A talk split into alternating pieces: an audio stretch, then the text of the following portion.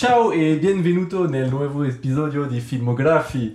Non, vous ne rêvez pas, je viens bien de vous dire bonjour en italien. Et oui, il s'avère qu'aujourd'hui, j'ai la langue en feu à l'idée de parler de cinéma avec mes chroniqueurs. Et en parlant de chroniqueurs, un tout nouveau compagnon filmographe nous rejoint. Bonjour Harry. Comment vas-tu? Comment stai Bonjour euh, Armand, ça va très très bien. Et j'ai Très très bien. j'ai une question pour toi. hein. Oui. Est-ce que tu es un sorcier, Harry? Ta gueule. Allez, c'est parti. Et je suis accompagné aussi à ma gauche, enfin droite en l'occurrence, de Jack. La forme, Jack Avant que tu aies commencé à faire des blagues à parler italien, ça allait super, mais on est là, hein Bah, Ça va, tranquille, tranquille. Tranquillo. Aujourd'hui, vos cartographes du cinéma préférés parleront d'un film sorti en salle, Don't Worry Darling, et d'un film sorti sur Netflix, The Grey Man avec Ryan Gosling. Ensuite, nous évoquerons la carrière du sus-mentionné Gosling, et enfin, nous clôturerons l'épisode avec un film rétro mais pas trop, Drive. Et nos recommandations, bien sûr. Est-ce que vous êtes chaud, les gars? Très très chaud. Je suis chaud fire. sûr, et content d'avoir un nouveau compagnon de route. Bah oui, très content. Je vous propose de démarrer avec Don't Worry Darling. You can take that from me! Alice, go!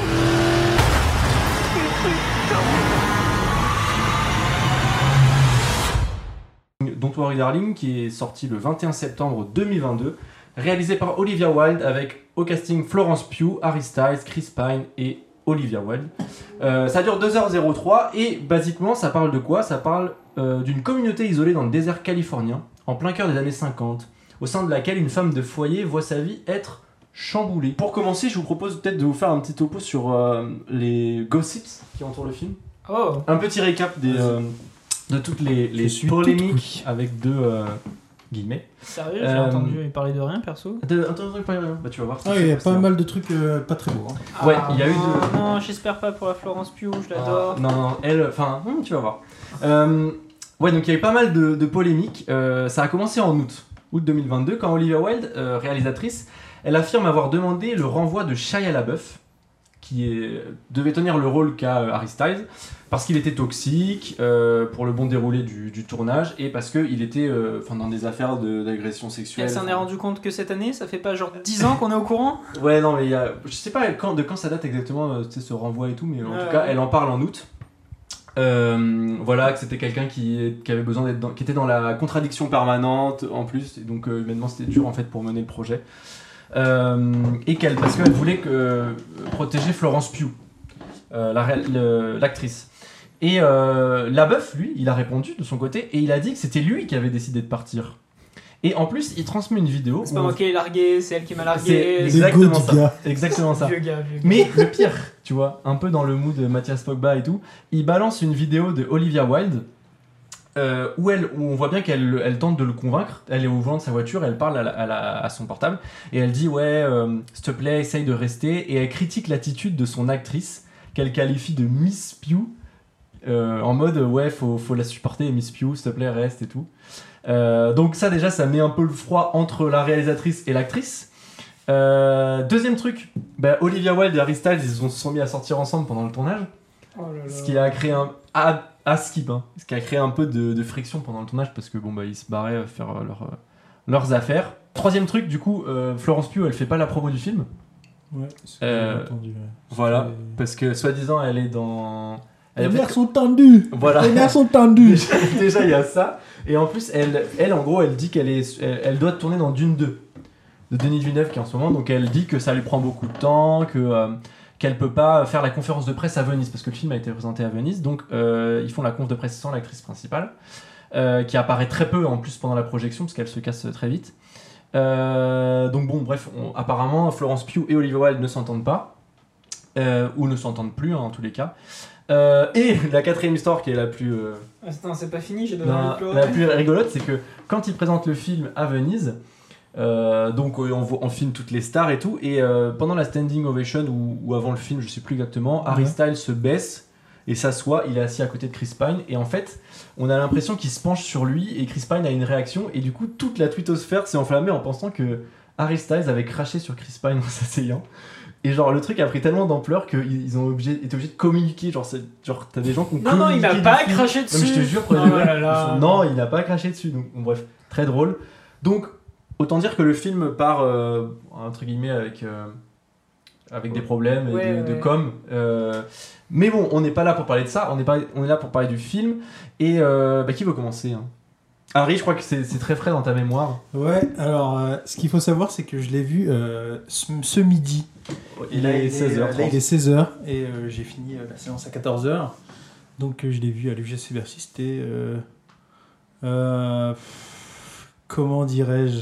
Je suis un peu euh, partagé parce que c'est un film. euh, un film qui est quand même beau et qui est assez, euh, assez sympa, euh, assez sympa avec le casting qui est, que je trouvais assez prometteur. J'ai pas mal aimé. Mais le problème, c'est que. alors, je suis pas scénariste ou je suis pas Aaron Sorkin, mais très vite, j'ai compris là où ça allait m'emmener. Et euh, un des soucis, c'est que j'ai l'impression euh, d'avoir vu euh, un épisode de Black Mirror euh, Ouais. de deux heures. Et euh, du coup. euh, ah, pourtant, il y a des trucs de réalisation qui sont pas mal. Mais euh, c'est un peu prévisible, Ouais, malheureusement. je suis, je suis assez d'accord avec toi, je trouve que globalement le film sent un peu le déjà vu. Oui, mais parce que moi, il m'a, il m'a tapé comme un Truman Show au début. Enfin, je Ouais. savais pas par quel pied le, le prendre. Et j'aime beaucoup la comparaison que tu fais avec Black Mirror. C'est vrai, je suis d'accord où t'as.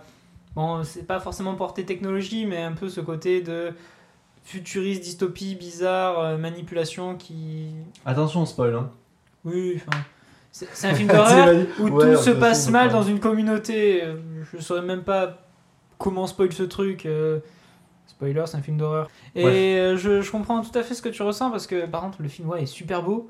Mais le, le scénario, t'as l'impression qu'il essaie d'être edgy, euh, d'avoir des sous-textes et tout, mais je pense qu'il a même pas compris son propre texte de base. Oh, je- Alors moi je, je- je comprends ce que tu veux dire, je suis d'accord avec toi que le scénario est un peu incohérent euh, et, et- et pas, en fait il, il- embrasse pas tout ce qu'il promet on va dire, mais, euh, mais euh, t'as quand même, euh, je trouve qu'il y a une, tu sens qu'il y a de la bonne volonté derrière, c'est-à-dire que tu sais on Ouais. veut faire le film pour les bonnes raisons, on veut raconter des trucs, on n'y arrive pas forcément mais on veut raconter des trucs. Moi le- la chose qui, qui m'interpelle, ou me saute aux yeux le, très rapidement c'est Styles en fait.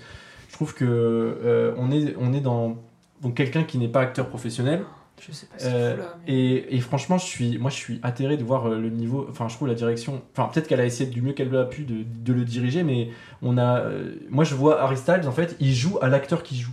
Je sais pas si vous voyez ce que je veux dire. Oui, oui, qu'il est en il- surface. Il essaie de jouer. Exactement. On, on lui a dit, ouais, là, faut que tu sois énervé et tout. Donc, ok, je, ok, je m'énerve devant mon volant, je vais m'énerver. Et le gars, en fait, est dans la l'auto-parodie d'un mec qui s'énerve sans jamais vraiment comprendre le, le truc. Alors qu'il y a matière, puisque son personnage, on ne spoilera pas, mais son personnage évolue, donc il a une, il a une logique hein, euh, narrative.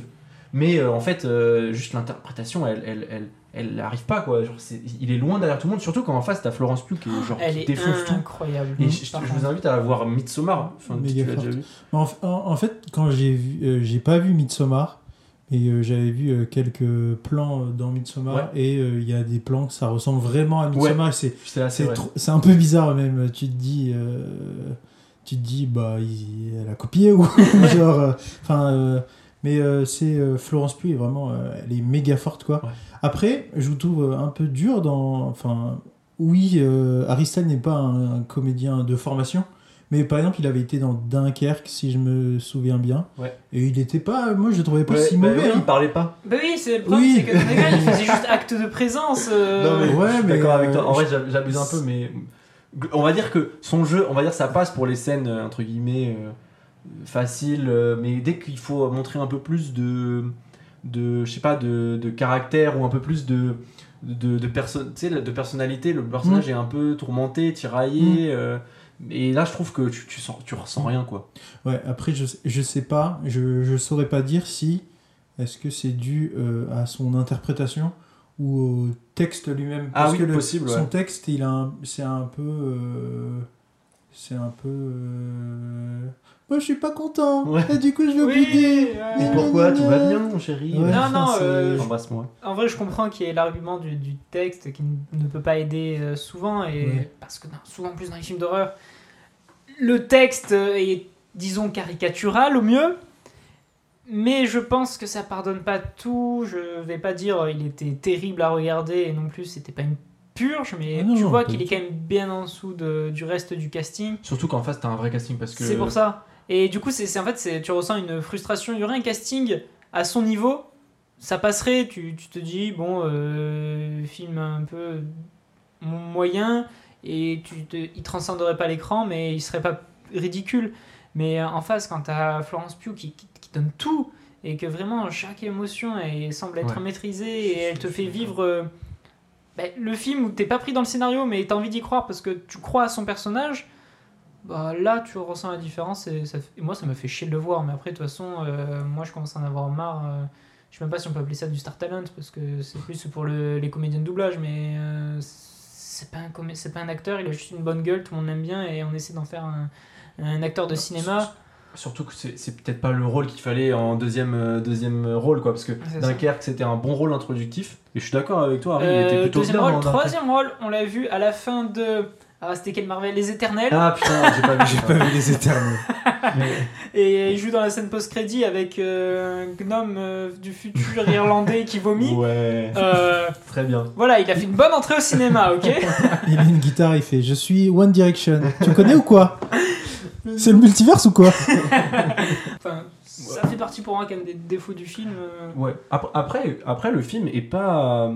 En- Moi, j'ai pas une, une sensation de. Je me suis pas dit, ouais, le film est, est mauvais. Je trouve que il est euh, mauvais. a vraiment des trucs à, à raconter. Enfin, à raconter, non. Mais il, il montre. euh, est- T'en as parlé esthétiquement, c'est c'est vraiment léché hein. et tout. Les, les- les décors, les- les- la caméra et même les idées. Ouais. En gros, ça fourmille d'idées, je trouve. euh, pas forcément dire c'est des idées, elles sont belles, elles sont bien. Comment dire elles ont du sens ou quoi Il y a plein de trucs qui n'ont pas de sens, mais au moins il y a plein d'idées visuelles, euh, il y a Mhm. plein d'idées de, de concepts qui font plaisir à voir où tu te dis bon, au moins j'ai un, un réalisateur qui a voulu me montrer des trucs. Je sais pas pourquoi, je pense qu'il.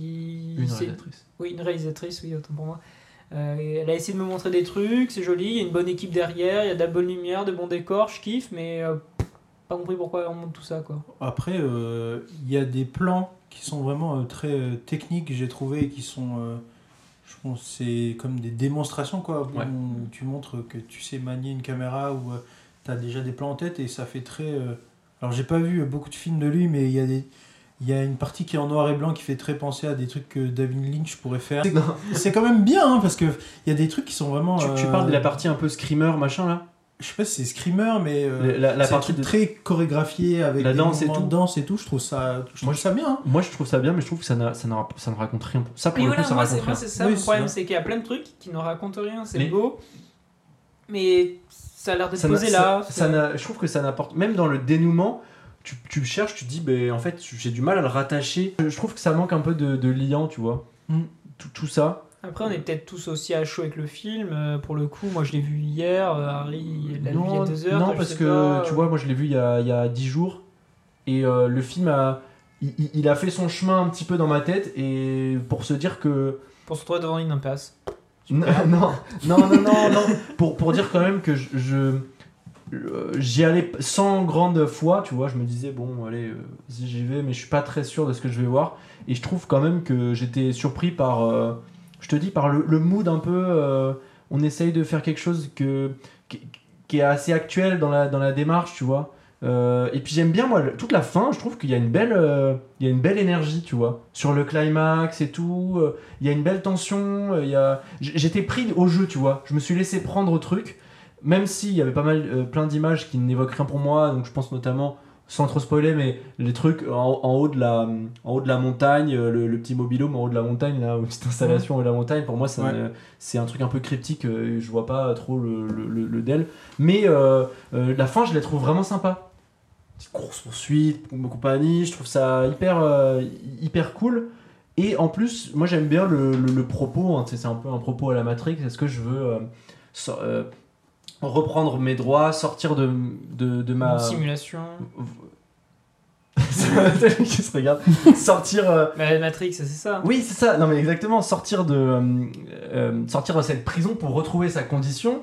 Et euh, ou, est- ou est-ce que je veux juste vivre ma vie parce que je me prends pas trop la tête et tout. J'aime bien que ce, ce raisonnement-là soit repris avec un personnage féminin qui est fort et qui en plus ça a de la résonance actuellement. Donc je trouve que tu vois pour tout ça, je, je trouve que le film est il est pas moyen, il est, il est pas mal. Franchement, je trouve que c'est pas mal, Ouais. tu vois. Je sais pas, moi, je, moi ça serait quand même du moyen moins et du coup Ah, j'ai quand même une question à vous poser. C'est censé, enfin moi on me l'a présenté comme une sorte de film d'horreur. Ah oui, non. Est-ce que vous trouvez qu'il remplit euh, ses critères ou du moins sa Ouais. promesse de film au moins euh, Horrifique. quoi. horrifique quoi? En fait, euh, moi justement, euh, c'est le truc dont j'avais un peu peur parce que euh, moi les films d'horreur, j'aime pas ça du tout et j'en regarde jamais quoi. C'est vrai que tu nous avais prévenu. Et bah, c'est pas grave, hein, j'ai regardé et en fait, vu que en, en fait ce que j'aime pas dans les, dans les films d'horreur, c'est les jumpscares ou les trucs comme ça. Et là, c'est plus de la tension que des trucs qui te font qui te font donner des cauchemars quoi. Ouais, mais est-ce que du coup pour toi ça fonctionne parce qu'un film d'horreur c'est pas un film à jumpscare. Mm. c'est- Toi ce que t'aimes pas c'est c'est- c'est les films qui te font bouh Ouais. Mais c'est pas ça un film d'horreur. Oui, euh, je veux dire, même les films d'horreur les plus cultes, ils ont pas tant de jumpscare que ça. euh, justement, c'est le but c'est de créer une tension, une ambiance. euh, c'est c'est ou une imagerie euh, qui te mette mal à l'aise sans rentrer dans du body horror. Mais euh, est-ce que déjà ce film, toi t'as ressenti un peu des, des tensions, t'étais pas bien ou quoi? Moi j'ai juste vécu comme un thriller, je vais pas dire policier, mais un peu. Ouais, un peu de paranormal, c'est un peu bizarre, mais je me suis pas dit oh l'angoisse, je me sens pas bien, j'ai pas eu de, de peur de vie Oui. pour les personnages, j'ai pas eu de, de, de- d'enjeux qui me mettent trop mal à l'aise non plus. Je suis d'accord, surtout qu'il y avait. Enfin, moi je sais pas si t'avais vu, mais sur Allociné et tout, il y avait marqué avertissement, euh, certaines scènes. euh, Ouais. C'est comme si en fait, mais je pense que c'est un disclaimer qui est fait pour les fans d'Harry d'Harry Styles parce que c'est un film qui va, je pense, amener. euh, Non mais c'est vrai, un public Oui, qui est oui. vachement plus jeune à regarder ce film-là, qui est peut-être pas euh, préparé à subir cette tension. Mais moi je suis d'accord avec toi, j'ai pas, j'ai pas été oppressé au point de me dire, Ouais. Ouah, je me sens mal et tout. Parce que même les scènes un peu Ouais. graphiques euh, qu'on dit qu'elles sont jolies, Ouais, qui étaient censées être un peu ouais. horrifiques, bah, elles sont jolies. Ah, si, moi je les ai si, vécues. Elles, elles- elles m'ont cringe un peu. Ah, ok, c'est ce moment-là j'ai été. Quand ça, avance vers la cam et tout, j'ai. Mais en Ouais. général, moi j'ai pas trouvé ça horrifique, j'ai même trouvé ça joli. Enfin, moi j'étais en mode, oh, c'est joli. Et du coup, je, Ouais. kiffais le moment, j'étais pas en mode, euh, ah, ça met mal à l'aise, je profitais quoi. Ouais. Mais en, en, en termes de ce que ça, enfin, pour moi c'est pas de l'horreur, mais on se rapproche d'un truc à la, euh, c'est pas le, le même propos, mais genre dans Parasite où un moment où il y a une bascule. Hmm. Et je trouve on est dans à peu près dans cette bascule là. c'est pas forcément. euh, en fait, euh, c'est des moments où il y a de la tension, mais c'est pas forcément un truc. euh, tu vas faire des cauchemars avec, tu vois. Ouais. Mais euh, je, je peux comprendre que pour certaines personnes, euh, elles vont être sensibles. Mais euh, je trouvais ça, euh, ça allait quoi. Il y a, Mm. euh, il y a d'autres séries où c'est plus, euh, plus, plus gore que ça, mais ça va. Globalement, je pense qu'on a fait le tour après de tout ce qu'on voulait dire. hein. Je Mm. pense que toi, Jack, c'est plutôt moyen moins. Ouais, moi j'ai été très déçu, je l'ai un peu vécu comme Nope. euh, Ah ouais Je m'attendais à des. Je sais pas, des promesses, parce que la bande-annonce est quand même bien fichue. Ouais, ouais, ouais. J'avais beaucoup d'attentes euh, sur, euh, sur Florence Pugh. Donc euh, l'imagerie est jolie, il y a plein de qualités que je peux pas nier. Mais je reste assez frustré et Ouais. je ressors de ma séance un peu en mode. Bon, ben je vais passer à autre chose, j'allais me bouffer un kebab quoi. Ok. Si tu devais mettre une note à ce film? Ouah, 4. allez, Ah, 5, wow, 5. wow, wow, non, allez, wow, 5, wow, 5, wow. 5. Sur quoi? sur, sur, sur 10 Sur 10 sur 10. Ok, ah, un peu dur. Sur 7 et demi. Hein C'est- 4 sur 7 et demi. non, allez, je mettrais un 5, mais je pense qu'il mériterait plus. Mais Quatre Il y, a la sur dé- sept, il y a la déce- non, il y a la déception personnelle qui, Ouais. qui rentre en compte dans ma note. Et toi, Harry, tu étais plutôt euh, emballé, toi, un peu plus emballé. Ça va. Moi, j'ai trouvé ça. euh, En fait, euh, vu que l'image était quand même belle, était quand même très bien, bah moi j'ai plutôt pas mal aimé. Après, euh, c'est juste au, au niveau de l'histoire où j'étais un peu plus déçu, où à un moment je me dis, bon, je sais à peu près où ça va. C'est et vrai que- genre, ouais. à un moment, tu fais. Enfin, il y a un truc qui arrive vers la fin et tu fais, oh, mais non, non, pas comme Ouais, ça. voilà. Et du coup, je me dis, bon, t'es- c'est un peu déçu. Et puis, on n'a pas parlé de lui, mais euh, Chris, euh, Chris Pine, je le trouve pas très bien. Ah ouais? Ouais, je trouve. euh, Non, pour moi, il a la tête de l'emploi, mais il s'est pas donné pour le rôle. Ouais, Il se force pas, mais il Ouais, force pas, mais il a pas besoin, quoi. ouais, mais son rôle là où il est, enfin, le rôle qu'on lui donne dans l'histoire, je le trouve euh, pas très charismatique, quoi. Oui, il aurait pu en faire plus. Je pense Je je que l'a pris et on l'a casté parce qu'il avait un peu la tête de l'emploi. Parce que je trouve que physiquement, bah, il dégage un truc quand même. Ouais. Mais, il est que- beau, il est beau. Il est il est beau. il est beau. Mais c'est vrai que ça manque peut-être euh, d'un peu d'interprétation pour qu'il y ait ce- cette icône, ce charisme. euh. Son personnage aurait pu avoir. Je suis C'est vrai. plutôt d'accord avec. euh, Mais euh, si, moi, il y a un- ça me faisait penser à un. Parce que là, ça va être un peu du spoil, mais le rôle de, de Chris Pine dans le film, euh, je trouve il aurait été meilleur. euh, Enfin, si vous voulez voir un, fi- un, un film à un acteur avec euh, quelqu'un qui a le même rôle, regardez si, euh, Philippe Seymour Hoffman dans The Master. C'est là Ah putain, je l'ai pas vu encore. Incroyable. C'est trop fort. C'est vrai qu'ils ont un peu la même tête. Ouais, c'est vrai. Mais The Master est. et- Et- Enfin, Philippe Seymour Hoffman est très charismatique et c'est très fort. Et ta note? Euh, 12, je pense. Du coup, Ah, sur ouais, 10. d'accord. tu vois? Tu vois? Ouais. 12, du euh, 6. c'est bien, c'est bien, ouais. Ouais, moi j'ai- bah, sur Sens Critique j'ai mis 6. D'ailleurs, ouais, suivez nos Sens Critique, je sais pas si vous avez Sens Critique vous. Non, moi j'ai. Letterboxd. Ah ouais, mais je mets pas de notes. D'accord. Je, si Tu je mets des cœurs, je mets des cœurs ou pas de cœurs. D'accord, ok. Moi, j'ai Là, il y en la aura machine à café avec les collègues. et- Ah ouais, très bien. Bah écoutez, bah, moi j'ai un Sens hein. Critique, ça marche, ça marche- ça marche plutôt pas mal. Je vous propose de passer au deuxième film, Let's go. euh, The Grey Man. kill anybody.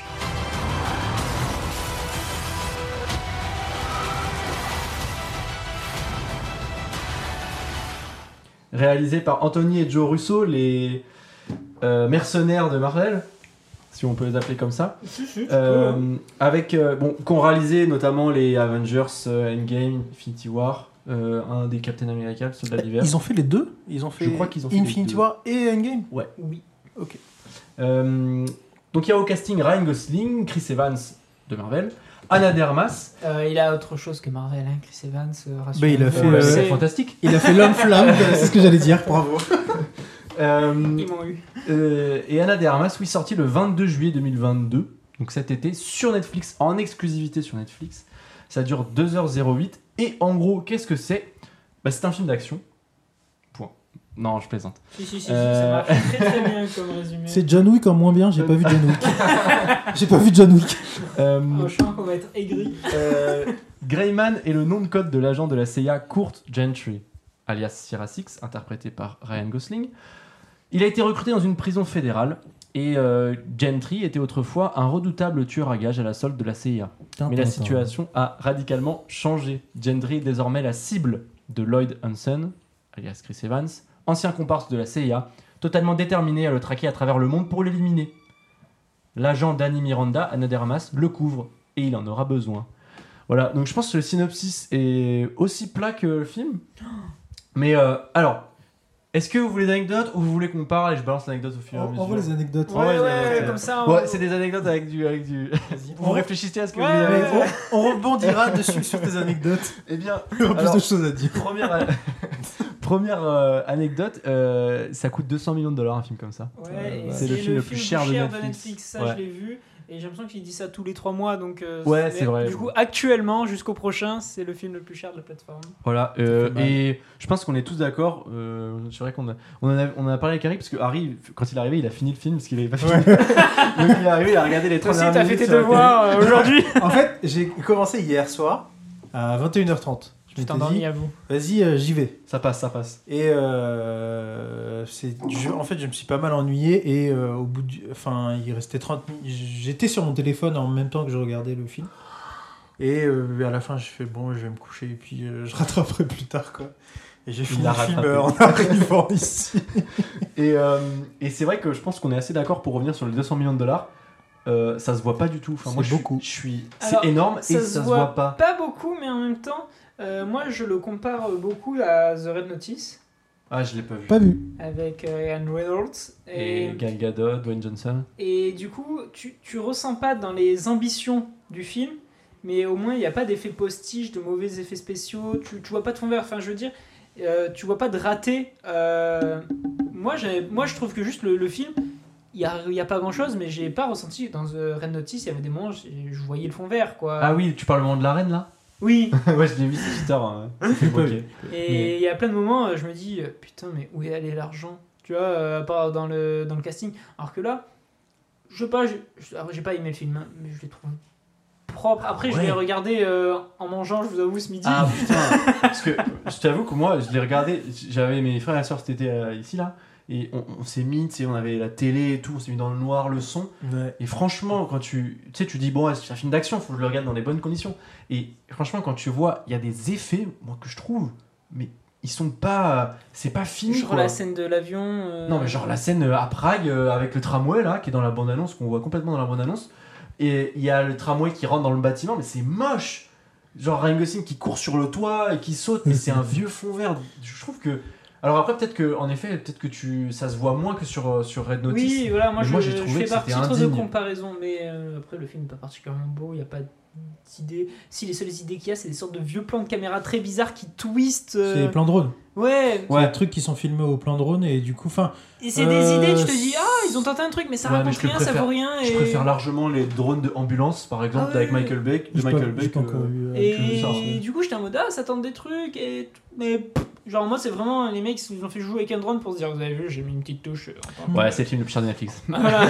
En tant que réalisateur, je n'ai pas seulement fait un petit découpage, il y a des petits twists d'images au drone. Euh, Est-ce que vous êtes impressionné? Ouais. Mais il y a, il y a un truc dans ce film. Enfin, euh, je pense, là, le budget, il a dû être euh, élevé.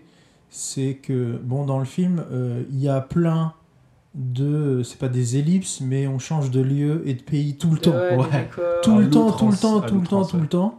Et euh, t'as certains décors qui sont vraiment très grands, dont un château ou dans les villes où tu- quand tu dois Oui. faire une. euh, quand tu dois faire une euh, fusillade de ouf, euh, tu dois payer des armuriers, tu dois payer euh, des figurants, euh, des explosifs pour voir euh, comment ça fonctionne. Et là, en vrai, euh, d'artifice, euh, au début euh, du ouais. film. feu de- euh, même des preneurs CGI, non tu vois, il faut des preneurs son, des caméras pour euh, tout Ouais, capter ouais, ça. ouais, non, mais c'est clair. Et je me dis, Déplacer euh, toute l'équipe et tout. c'est chaud de ouf, quoi. Après, bon, euh, le problème dans ce film-là, c'est que les scènes d'action, soit elles sont pas très lisibles, genre, il y a plein de tricks où, genre, il y a de la fumée et du coup, on sait pas où est-ce qu'il tape. Et euh, c'est euh, c'est euh, très cuté, quoi. Ah ouais. J'avais vu, j'avais vu une, quelqu'un en remarque qui avait mis. Anthony, on a demandé à Anthony Russo euh, euh, Vous voulez mettre combien de cuts euh, par scène d'action? Et il a répondu euh, oui. Et c'est vraiment. Il y a des moments où c'est pas très lisible, quoi, même si c'est pas genre. euh, Mais ça, c'est un des grands défauts de beaucoup de films d'action aujourd'hui. C'est- On Oui, sait plus oui, filmer une bonne bah, scène c'est de combat. c'est Michael Bay qui a un peu mis ça sur le.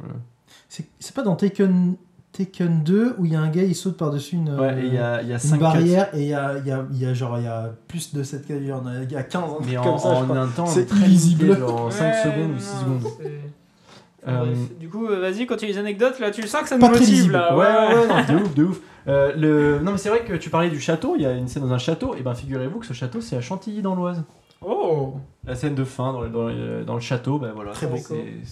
Et alors, un truc intéressant, c'est adapté d'un roman de, de Mark Greene qui est sorti en 2009. J'ai vu ça dans les crédits. C'est voilà, c'est le premier tome d'une série qui, a- qui compte à ce jour 12 parties quand même, donc 12 tomes. Ça se sentait qu'il y avait beaucoup de matériel pour une suite euh, à la fin du film, et du coup, j'avais presque l'impression de me dire que ça allait me balancer qu'il allait y avoir une suite. Ah bah je pense qu'il va y avoir de Greyman 2 de te commander, hein, je pense. Donc, euh, c'est pour ça que j'ai dû ressentir ça, c'est que c'est une série à 12 tomes. Ouais. euh, Et, ce- le mec qui a écrit ce, ce bouquin, c'est un gars qui a aidé euh, euh, Tom Clancy. Je sais pas si vous voyez qui c'est, c'est euh, dans, les, dans les jeux de Ouais, PS2 Splinter et tout. Voilà, et ben Tom Clancy c'était un, un romancier qui écrivait des, des, des, des trucs avec Jack Ryan, Mm. tout un univers. Ouais. Et ce gars-là, Mark Greene, donc qui a écrit The Green Man, il l'a il aidé sur la fin de sa vie à, à développer son univers. Et c'est lui qui, euh, qui maintenant développe aussi l'univers de Jack Ryan. Donc je sais qu'il y a une série sur Amazon avec John Krasinski euh, et tout. Et, euh, et voilà. Et euh, il faut savoir que ce projet, il traîne depuis un moment, depuis 2011. Euh, D'abord, ça devait être James Gray qui le réalisait avec Brad Pitt. Donc euh, je pense que ça aurait pas du tout été le même euh, délire. Ouais, ça aurait été euh, Euh, bien. Puis euh, voilà, Gray a quitté le navire, euh, Brad Pitt aussi, ils se sont retrouvés sur Ad Astra en 2019, machin. Euh, et puis ensuite, euh, ils ont envisagé de rendre le personnage féminin en signant Charlize Theron. Puis euh, en fait, non, Charlize Theron a fait un film sur Netflix, donc finalement tout le monde se barrait un peu de ce projet. Puis après, les frères Russo ils sont arrivés, ils ont dit euh, Ok, on le fait. Nous, on fait euh, tout, donc Avec. Netflix, vous nous donnez 200 millions et on le fait. Voilà, on souhaite développer une franchise. Et Netflix Ouais. a dit Ok. Et surtout, ils ont la carte, euh, ils ont fait Marvel, quoi. Enfin, ils ont fait. euh, Ouais, ils ont un bon CV euh, Bah, pour les gros budgets, quoi. Bah, en fait, ils, ont, ils peuvent dire qu'ils ont fait euh, les gros, les derniers Avengers euh, qui ont été des cartons, quoi. Même si les films ont été peut-être moins bien, enfin pas à la hauteur de ce qu'ils ont rapporté, mais euh, Non, et puis on peut, on peut les critiquer autant qu'on veut, ça, ça reste des films qui tiennent la route malgré Oui, tout. non, bien sûr. ouais, Donc euh, c'est sûr que tu peux leur confier des gros projets, tu sais qu'ils arrivent à tenir des, des navires aussi gros que des ça. films euh, aussi ambitieux que sont ces Marvel là quoi. Infinity War, mon premier, mon préféré d'ailleurs. Je pense. Ouais, je pense Le tout aussi. Marvel? De, Non, Ah, de, de ce qu'ils ont fait, de ce qu'ils ont Ouais, fait. Je suis d'accord. Infinity War, euh, parce que c'est un bon méchant. Je sais pas, moi j'aime beaucoup Civil War, qui est un peu trop boudé à, à mon goût, donc euh, en tout cas je pense qu'on est d'accord que c'est pas Endgame. Hein. Ouais. Même si Endgame a des propositions intéressantes. Oui, il y a des trucs. Oui, oui, je- mais un peu décevant. Voilà. On revient peut-être sur The Greyman. Yes. Euh, Plein de choses à Je sais- dire. moi j'ai moi j'ai quelques trucs à dire hein. je sais pas vous moi j'ai un, un rapport à l'action enfin au film d'action en tout cas qui est un peu euh, particulier parce que petit je regardais euh, sur des VHS euh, les Rambo. Sur des VHS enregistrés euh, sur Canal donc tu vois c'est un peu la bidouille et du coup j'ai toujours eu un petit fait pour l'arme même l'arme fatale tous ces films un peu des années 80 euh, le délire action on se prend pas au sérieux et même si Rambo se prend très au sérieux attention Oui, mais, oui. mais moi j'ai- j'aime bien ces films là donc je suis assez assez client. Et puis en plus c'est quand même le grand retour de Ryan Gosling donc euh, vous l'aurez euh, compris c'est un peu le fil rouge de cet épisode mais euh, Ryan Gosling est absent des écrans depuis 2018 depuis First Man 2018 donc ça fait quand même 4 ans qu'il a pu Mais il est sur beaucoup de projets en même temps euh, qui vont sortir. voilà, euh, il a des projets qui vont sortir, mais, euh, mais là, c'est quand même un peu son grand retour sur l'écran, donc j'a- j'attendais un peu le film, je vous le cache pas. Donc Ouais. c'est un peu, euh, je sais que c'est pas forcément le film qu'on attend le plus, mais. moi, Ryan je- Gosling Zouz, quoi. Voilà, vraiment 100%. 100%. Euh, donc j'étais impatient, et puis finalement, bon, c'est vrai que le film, je suis un peu d'accord avec vous. Euh, le- la seule chose que je retiens de ce film, euh, c'est que bah, un mec comme Ryan Gosling, il peut porter un film comme ça, et euh, il a le. Je trouve la carrure, et ça marche bien, quoi. Tu vois et je trouve que ça, c'est un, un signe assez positif. J'espère que qu'on lui confiera peut-être des plus gros films, même s'il a déjà fait plein, plein de gros films. C'est vraiment un des points que je trouve intéressant. parce qu'après, le reste, c'est globalement. je suis assez. euh, Pas d'accord. Ah ouais, oh non, arrête. Ouais, ça commence. Vas-y, vas-y, vas-y. Non. Je t'écoute. Euh, J'affiche mon couteau. Pour moi, un des défauts du film, c'est Ryan Gosling. Et après, j'ai envie de dire, je suis sûr que c'est même pas sa faute, mais je pense que c'est Ça bah, peut pas c'est- être sa faute. c'est quelqu'un qui a, qui a vu Drive, qui s'est dit tiens, j'aimerais bien un héros un peu pareil, un personnage qui est un non-personnage, qui ne joue pas, qui reste sur la retenue, un personnage de. Je n'ai même, pas- j'ai même pas envie de dire un personnage de roman, parce qu'au moins un personnage de roman, en fonction de comment c'est écrit dans la tête du personnage, mais, mais là il était dans du non-jeu, c'est, c'est un personnage Ouais, pas personne- antipathique. Personne joue en fait. Non, non, non, je suis Tu pas d'accord. Et c'est pour ça que je trouve très bien qu'après on parle de Drive, parce qu'il y aura beaucoup, beaucoup de parallèles à faire, notamment par rapport au jeu de Ryan Gosling. Je fais vite fait ma parenthèse sur Drive. Drive, le personnage de Ryan, il est dans la retenue, mais c'est ce qui va après donner à un personnage une atmosphère, une aura, à la limite de l'autisme, mais qui va créer un personnage. Là, dans Greyman, c'est juste qu'il ne joue pas, il a Oui. pas. Enfin, je sais pas s'il a Non, pas mais- envie ou si c'est une direction d'acteur, mais mais juste il un mec s'est dit. il quoi. Mais c'est insupportable parce que les personnages, ils, essaient tous un peu de jouer autour, d'avoir un semblant d'émotion. Et, et lui, il, bah, il joue pas, il fait pas de vanne non plus. Tu pourrais dire, bon, il faudrait la Ryan Reynolds, euh, il, c'est un mec très drôle. hein. il pourrait faire euh, trois, il pourrait faire des vannes un peu méta et compagnie. Non, il est là et juste il fait des, des vieux, des vieilles phrases pour faire avancer le, le scénario, Je trouve que Mais c'est pas le pire. hein. mais, sans consistance. Tu préfères Chris Evans toi? Mais au moins il tente un truc. Après, euh, il était insupportable. Ouais, Mais de toute façon, merci. tous les personnages n'ont rien à raconter. Il a des flashbacks pour parler d'une pseudo-relation avec son père qui c'est Ah oui. pas du tout. euh, On bat les couilles. en- genre Pardon. en gros, euh, il y a une sorte de relation avec son père qu'on essaie de décrire, mais t'as deux flashbacks de 5 secondes. Et la première scène, la scène d'intro du film, qui est une purge absolue cinématographique. C'est pas déjà Euh, le- c'est mais juste, c'est le- euh, c'est il se fait recruter. Ah oui, et dans, du coup, dans en la gros, prison là. oui, ils sont dans la prison, t'es Ah autour d'une oui. table et t'as le personnage principal et un mec qui va le recruter et qui va lui qui va expliquer tout le scénario parce que t'as pas le temps. Oui, alors salut, en fait, on est en train de faire un groupe de super méchants un peu à la Suicide Squad et parce qu'en fait t'es méchant et t'es allé en prison, mais je suis sûr que tu mérites pas d'aller en prison, je vais te recruter et tu vas faire des missions pour nous. C'est D'accord. vrai qu'on est vraiment. Fin de l'intro. Ah ouais, c'est merci de l'explication, genre me montrer avec des Non, images. mais on me euh, prend vraiment pas pour un con quoi. non, mais c'est ça. Et, et du coup, Mais même là, le méchant, il est nul. ah oui, non, non, mais. Ouais, genre, mais- Le Renault là, il est en mode euh, oui, je suis méchant parce que je suis méchant. Mais oui. Oh là là, et- Je suis méchant parce Je que suis- je vais me faire arrêter. Non, arrêtez. Je suis un cadre supérieur qui est méchant, qui ne pense qu'à mes intérêts personnels. Et j'ai une moustache. Enfin non, mais c'est. C'est le même méchant dans Venom. Ah, mais quoi. non, attends, tu- nous on parle pas du même, on parle du méchant de la CIA. Ah, moi je parlais de hum, Chris Evans, moi. Ouais, mais Christian, ouais, il est dans la Les caricature. deux, les deux. euh, Capharnaüm, là, je sais plus comment il s'appelle, Michael Holm. Capharnaüm. Je sais pas, j'ai pas retenu son Non, si, Anna Darmas, elle est bien quand même alors. Elle a un costume à un moment incroyable. Elle a, elle a une veste euh, multicolore incroyable. Euh, En plus, il est trop grand avec des épaulettes, mon gars. On dirait les années 80. C'est assez terrible, mais euh, elle, est, elle joue, elle est, elle est, elle est cool dedans. Mais bon, après, Mais elle- c'est un, elle est- c'est un rôle un elle est peu forte. euh, mourir pas t'attendre quoi. Ouais, inutile. Enfin, je suis désolé, mais. non, mais elle euh, est cool, elle présente bien, elle est stylée quoi, mais. euh, Non, moi, j'ai j'ai rien. Moi, je trouve qu'il n'y a rien à sauver à ce film. Déjà, il s'est lancé. C'est J'ai l'impression de l'avoir déjà vu. Oui, alors ça, oui, je suis d'accord avec toi. c'est, euh, Mais vraiment, j'étais en mode. J'ai déjà vu ce film, c'est sûr. Et non. Non, parce que Ryan Gosling, j'ai jamais fait. Non, mais oui, mais et le problème, c'est que Ryan Gosling, il est dans un non-jeu et du coup, ça a été de se faire des émotions. Genre, une relation avec une Est-ce jeune fille pas qui. plutôt mal dirigé. Oui, non, mais moi, c'est ce que je pense. C'est pour ça que j'ai envie de dire que c'est pas sa faute. Je pense que c'est Ah. quelqu'un qui a essayé de faire le même perso de Drive. Ils se sont dit, ah, tout le monde kiffe euh, Ryan Gosling dans Drive.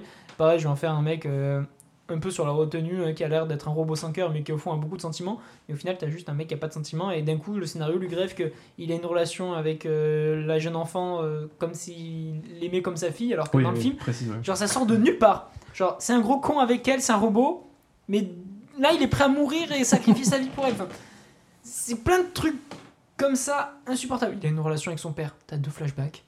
Ouais, Et c'est puis- censé avoir une importance capitale. Et t'as plein de trucs un peu balancés au pif comme ça, et c'est là que je, je suis d'accord que c'est sûrement un livre. Genre, à un moment, on évoque son frère. C'est juste mentionné. C'est pour le un- 2. Voilà, c'est pour le 2. Il y Non, aura- c'est pour l'épisode 4. Voilà, je vous spoil, dans les 12 prochains films, il y a un moment, son frère il va revenir, c'est le méchant. 12 prochains. voilà, je, je C'est. Fast and Furious. c'est ça. Ouais. Et j'ai pas vu le film. Donc, euh, non, et je trouve que ce film est intéressant après à comparer avec Driver, qu'on fera sûrement tout à l'heure, du coup. Driver, Le c'est un jeu de personnage, le PS2. personnage, Oui, le, le personnage et même euh, comment euh, construire un bon film. Genre, euh, je peux faire beaucoup de comparaisons avec euh, l'intro de Driver qui est incroyable. Drive. Drive. Oui, Driver, c'est un oui. jeu- c'est le PS2. personnage. Oui, c'est un jeu de PS2. San Francisco. Euh, Oui, pardon, de, de Drive. Et euh, l'intro bah, de The Greyman où c'est juste de l'exposition imbuvable. J'ai pas eu envie de regarder la suite, mais je me suis dit, je vais quand même faire mes devoirs. Mais Non, non. En plus, Oh là euh, là. euh, Ryan Gosling dans le film, il porte une, une jacket, un bomber comme dans Drive. C'est marrant. Non, mais c'est pour ça que je pense que le mec il s'est dit, euh, j'ai envie d'avoir le même perso. Ouais, en fait, c'était la. C'était vraiment- c'est vraiment la. la la Autant c'est consigne- La canon. consigne. Ouais, les costumes, ouais, regarde Drive. non, mais c'est ça. ok, j'ai une idée. Au bon et puis au vu de la fin de Drive, autant c'est canon, c'est la suite de Drive quoi. Arrête euh. Quand il on peut massacrer un bon film comme ça Donc euh, j'ai pas, Pas beaucoup des, plus euh, à dire, c'est un film d'action avec même pas des bonnes scènes Ouais, d'action c'est vrai ça. Et un scénario mais vu vu vu vu vu et revu genre c'est du Hitman t'es dans un gouvernement le gouvernement te trahit il essaie de te tuer du coup tu essaies de tuer le gouvernement et t'as une petite fille à sauver parce qu'il faut quand même un peu d'émotion parce que voilà voilà je vous ai Ouais. résumé tout le film désolé pour les spoils pour, le, pour le coup, euh, sur Don't Worry Darling, je disais que j'étais un peu déçu euh, par euh, l'histoire, mais là c'est là c'est pire parce que là vraiment euh, tu peux commencer le film au bout de 15 minutes, tu fais pause et écrire ce qui va se passer Ah ouais, après oui. quoi. Et c'est un peu et euh, en fait vu que c'est un peu trop prévisible et euh, c'est déceptif quoi. Ouais, euh, ouais. et, le peu de concepts qu'il a il les utilise même pas bah, le film le nom du film c'est quoi? Oui, man. c'était mentionné quand? Euh, si, c'est Dans toutes le- les bandes annonces. non Si, mais c'est c'est dans mentionné le- dans l'intro Je sais plus c'est dans l'intro, mais c'est Chris Evans qui l'explique. Il fait c'est Greyman, oui, c'est les personnes euh, Oui, un peu mais bizarres c'est qui sont en prison. oui, c'est expliqué genre deux fois dans le film, une fois dans l'intro, genre tu seras un homme gris. Euh, t'as, t'as tout un concept de gens avec des numéros. Ah, tu l'as vu en québécois compagnie. c'est l'homme gris, là Non, euh, c'est. pas d'accent, pas d'accent. Cancel le gars. Allez, ciao. Désolé d'avoir annulé C'était l'émission. spontané. C'était spontané. euh. Non, mais euh, c'était. On a euh, Michel t'as- Lab autour de la table.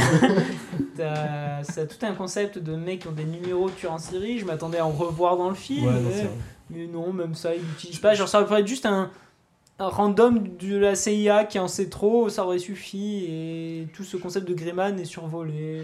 J'ai une petite phrase, je pense, qui peut, qui peut peut-être conclure euh, cette euh, parenthèse sur The Grey Man. C'est. euh, si tu fais un jeu de mots, je te frappe. Non, non, non. C'est- un film qui ne changera pas la face du monde, seulement l'affichage de votre page d'accueil Netflix. Ouais. Ouais. non, non, ouais, Non, c'est non, comme mais ça, il en c'est une faut. Attends, proposition, redis-la, redis-la, redis-la, redis-la. C'est un film qui ne changera pas la face du monde, seulement l'affichage de votre page Netflix. Il y a une petite allitération. C'est Jacques Audiard. C'est le fils de Jacques Audiard. Explique pas tes trucs comme ça, c'est c'est déjà assez long. Euh, je vous propose de passer à la chronique. Avec un petit peu des jeux pour redynamiser un peu l'ambiance, parce qu'on a été éteint un peu par, euh, par euh, le film. Ouais. Euh, donc comme ça vous aura pas échappé, euh, on vient de discuter d'un film qui est porté par Ryan Gosling. Porté. Oui, et je vous propose Porté. par euh, la présente chronique de creuser un petit peu l'acteur. C'est très bizarre, on est d'accord. hein. Voilà, mais creuser un peu son histoire, quoi. Bon, Euh, il est né le 12 novembre 1980 au Canada. Vrai Non, c'était pour euh, que tu Ah. fasses une imitation du Canadien. Non, c'est bon, c'est fini, j'ai arrêté ma carrière. Dans la ville de London, en Ontario. C'est donc un Canadien.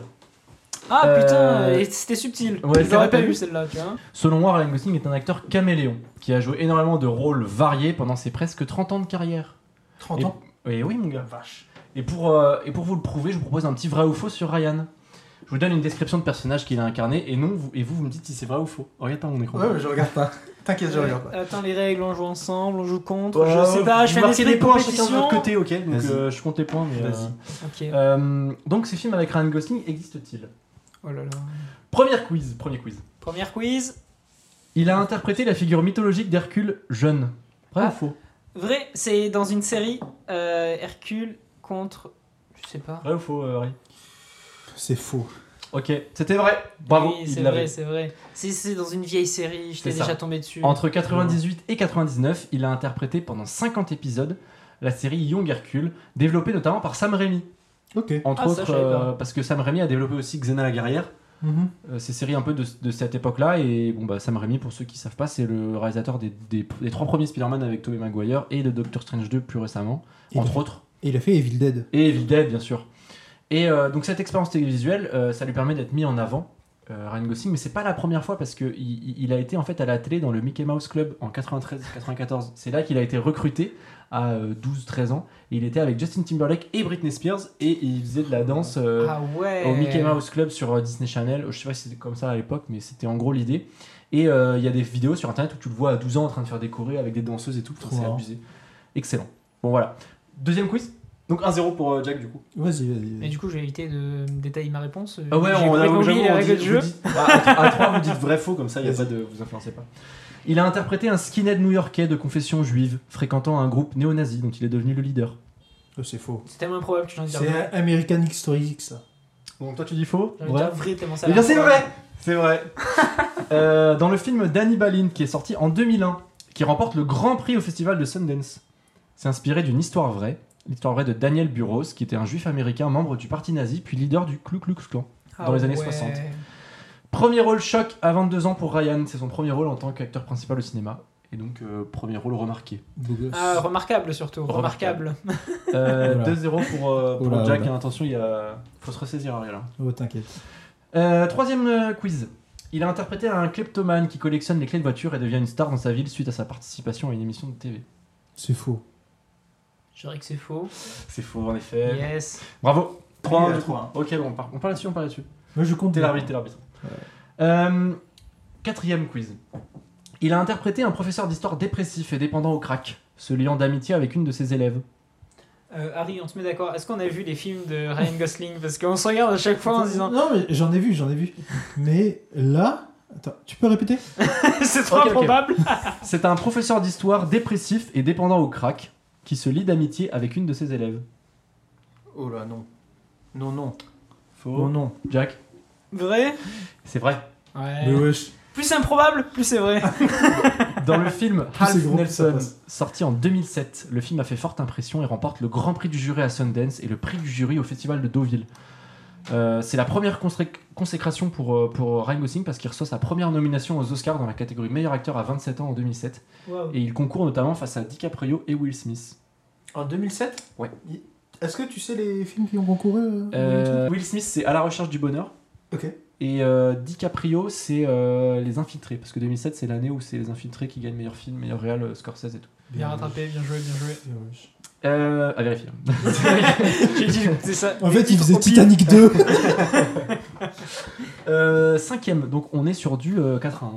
Bon, je pense Oui, oui, que 4 à 1. t'es. Bon, bon c'est C'est pas grave, pas grave. c'est pas grave. Moi, je on joue là pour le s'amuser, panache, on est je là joue pour le s'amuser. Pour le sport, pour le sport. Cinquième quiz. Il a interprété un jeune homme introverti et inadapté social qui entame une relation avec sa poupée moulée. Rien que le terme de poupée moulée, déjà. Poupée- Non, non, non, mais non, mais non, mais c'est quoi ça? C'est improbable, Harry, tu connais la règle. Moi, je dirais faux. Je continue à dire. Ouais, oui, c'est vrai. Harry, faut que tu. Dans, dans le film Tout Une est vrai dans fiancée, ce jeu. Une fiancée pas comme les autres, qui est sorti lui aussi en 2007, la même année que Alf Nelson, où il joue le prof euh, craqué. Euh, et c'est réalisé par Craig Gillespie, c'est le mec qui a fait euh, Cruella l'année dernière. Oh. C'est un petit film indépendant et euh, bah, il, il est nommé aux Oscars dans la catégorie meilleur scénario original en 2007. Ah bah ça, je me doute bien que c'est Euh, original. Et c'est un hein. film très sympa, c'est une comédie dramatique, c'est un peu vraiment un truc un peu sur le drame où t'es un mec qui est euh, amoureux de sa poupée quoi. Et, et il, il est persuadé, il raconte à tout le monde qu'il a rencontré sur internet et il se crée un- vraiment une, une vie. Et c'est assez triste, c'est un truc Oui, un peu. euh, dire, ça, vraiment une comédie dramatique. triste. Et c'est très très intéressant à regarder. euh, voilà. Sixième. J'irai voir. On Tu peux redire le nom du film? Euh, Une fiancée pas comme les autres. Ok. Euh, on compte encore les points ou... Non. On continue, on continue, on 5-1, continue. 5-1. C'est pas grave. C'est la honte, c'est la honte. Il a joué un célèbre saltimbanque pétomane à la cour d'Henri II, roi d'Angleterre entre 1154 et 1189. Ses performances visuelles et sonores l'ont conduit dans toutes les cours d'Europe. C'est improbable. Un peu trop là peut-être. Le pétoman. Mais en même temps, j'ai envie d'y croire. Non, mec, c'est trop. C'est Swiss Army Man, là. non, c'est mort, c'est mort. C'est mort? Ouais. Jack? C'est vrai. Non, c'est faux, bravo, Ah, bravo, allez, Harry, vite. parce que quand même, faut pas déconner. Mais Euh, comme t'as continué ta vanne sur le fait qu'il a fait le, le tour de l'Europe et tout, je me suis dit. J'ai- oh, mis pas cette possible. phrase exprès, Jack. Je voulais te piéger. ah, je me suis dit, si je mets cette petite phrase, les gens vont dire, ouais, je vais dire. Ah, putain. Euh, donc euh, 5-2. 5-2 pour, euh, pour Jack toujours. Sixième quiz. Il a interprété un vigneron qui tombe amoureux de la gérante du café local. Il joue notamment aux côtés de Didier Bourdon. c'est mort, ah bah non. Didier Bourdon. Faux. C'est faux, bravo. Ah, putain. C'est faux, mais ce film existe. Attention. Ah, oui, mais c'est Didier Bourdon le vigneron. Alors, attendez. Ah si, je sais. Attends, j'ai vu. Attends, non, j'ai vu ça. Ah. C'est- pas un truc genre. C'est d'un grand euh, réalisateur. C'est Jean-Marie Poiré ou un Non, truc comme non. ça C'est Ridley Scott. Quoi Avec quoi C'est quoi Ah, C'est oui, pardon Ridley Scott a tourné avec, avec Didier Bourdon. Euh, Ah ouais. Dans un film qui s'appelle Cocorico. Une grande année, qui est sorti en 2000, euh, au, au 2005 ou 2007, dans, ces- dans les années 2000. C'est un film mineur de Ridley Scott où il prend Russell Crowe, c'est un trader, à, un mec qui fait de la bourse, quoi. Et euh, il, il- il hérite d'un vigneron, il se retrouve dans un vigneron euh, et il tombe amoureux de C'est Marion Stardew Valley, Cotillard. en fait, ça, je reconnais. Hein. Il tombe amoureux de Marion Cotillard et euh, Didier Bourdon. Russell Russell Crowe est amoureux de Ouais. C'est. Yes, man. C'est un film qui est noté très mal noté par la presse. C'est un, des pires films de Ridley Scott. Voilà. C'est une curiosité. Ah d'ailleurs, mais c'est David Lynch, il a fait une pub pour Barilla euh, avec Gérard Ah ouais Depardieu dedans. Non, Si, si. Voilà, c'était un fun l'anecdote. Euh, C'est gratuit. euh, 6-3 du coup. On était à 5-2, 6-3, vous avez faux. Remontada en cours. C'est euh, la septième. Il a interprété un coach en séduction. Ah bah c'est vrai, c'est Crazy Stupid Love. Bravo. Putain, bon, j'aurais dit faux parce que c'est Voilà, pas trop, c'est bien. pas trop Bon jeu, improbable. bon non, jeu. non. euh, 6-4. euh, Excellent film. Excellent Ah ouais film, je suis d'accord Qu'est-ce que j'aime ce film. vous. Je le- C'est un film doudou pour moi, je le regarde quand je suis, quand je suis triste, je le regarde. je l'ai envie, il est là-bas là. C'est très. euh, Ok. Excellent, avec Steve Carell. Bah moi je suis amoureux de Steve Carell. Ouais. Et, Oh.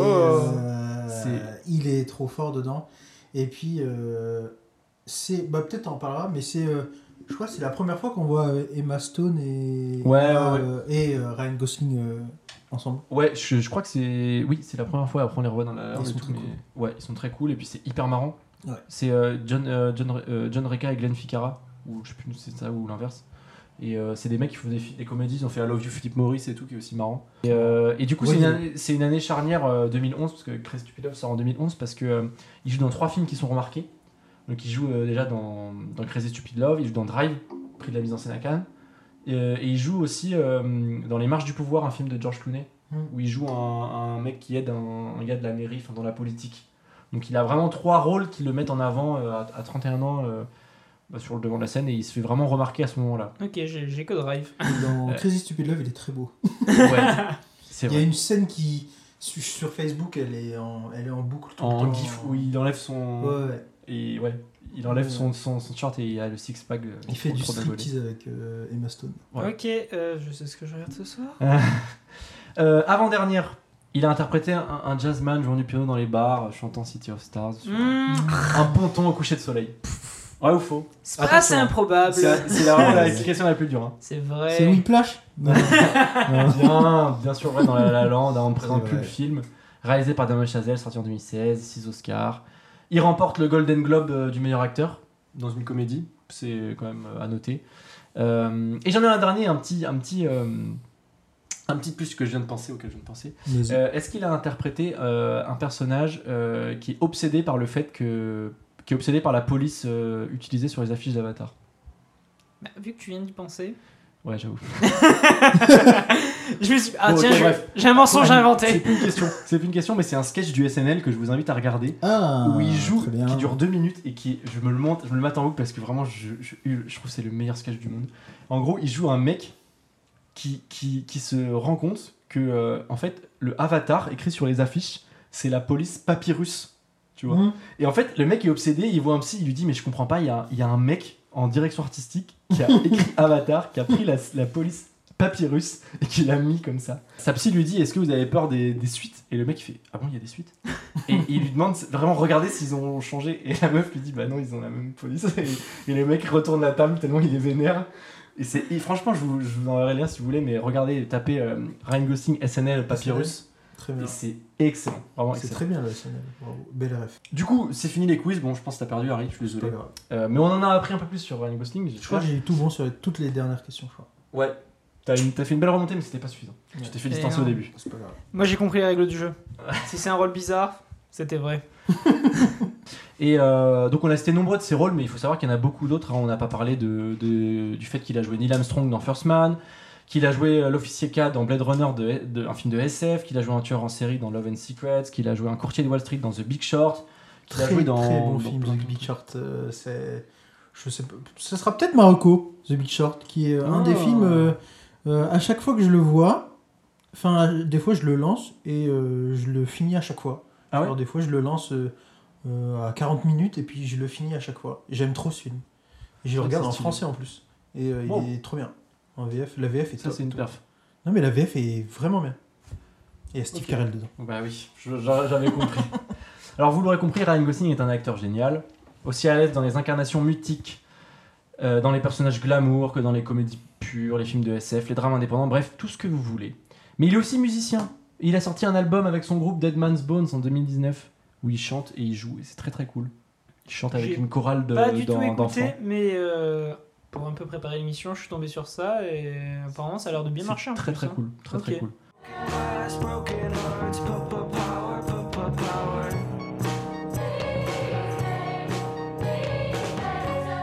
Euh, bon, après, c'est un projet qui ne reverra pas le jour, mais, euh, mais bon, Oui, ça, a le mérite d'exister.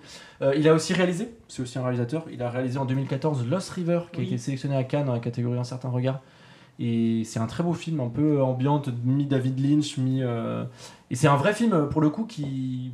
Enfin, tu sens que c'est quelqu'un qui aime le cinéma et qui fait un film référencé, qui cherche pas à... qui cherche à proposer quelque chose, même si c'est pas parfait, c'est un premier film qui a des, des références que tu vois au obvious, mais j'aime bien cette idée de présenter quelque chose qui est euh, qui ressemble pas à tout ce qui sort, quoi, d'essayer de proposer quelque chose. Donc, euh, je vous encourage à le voir, c'est pseudo fantastique et tout, c'est très très intéressant. Lost River. Lost River, exactement.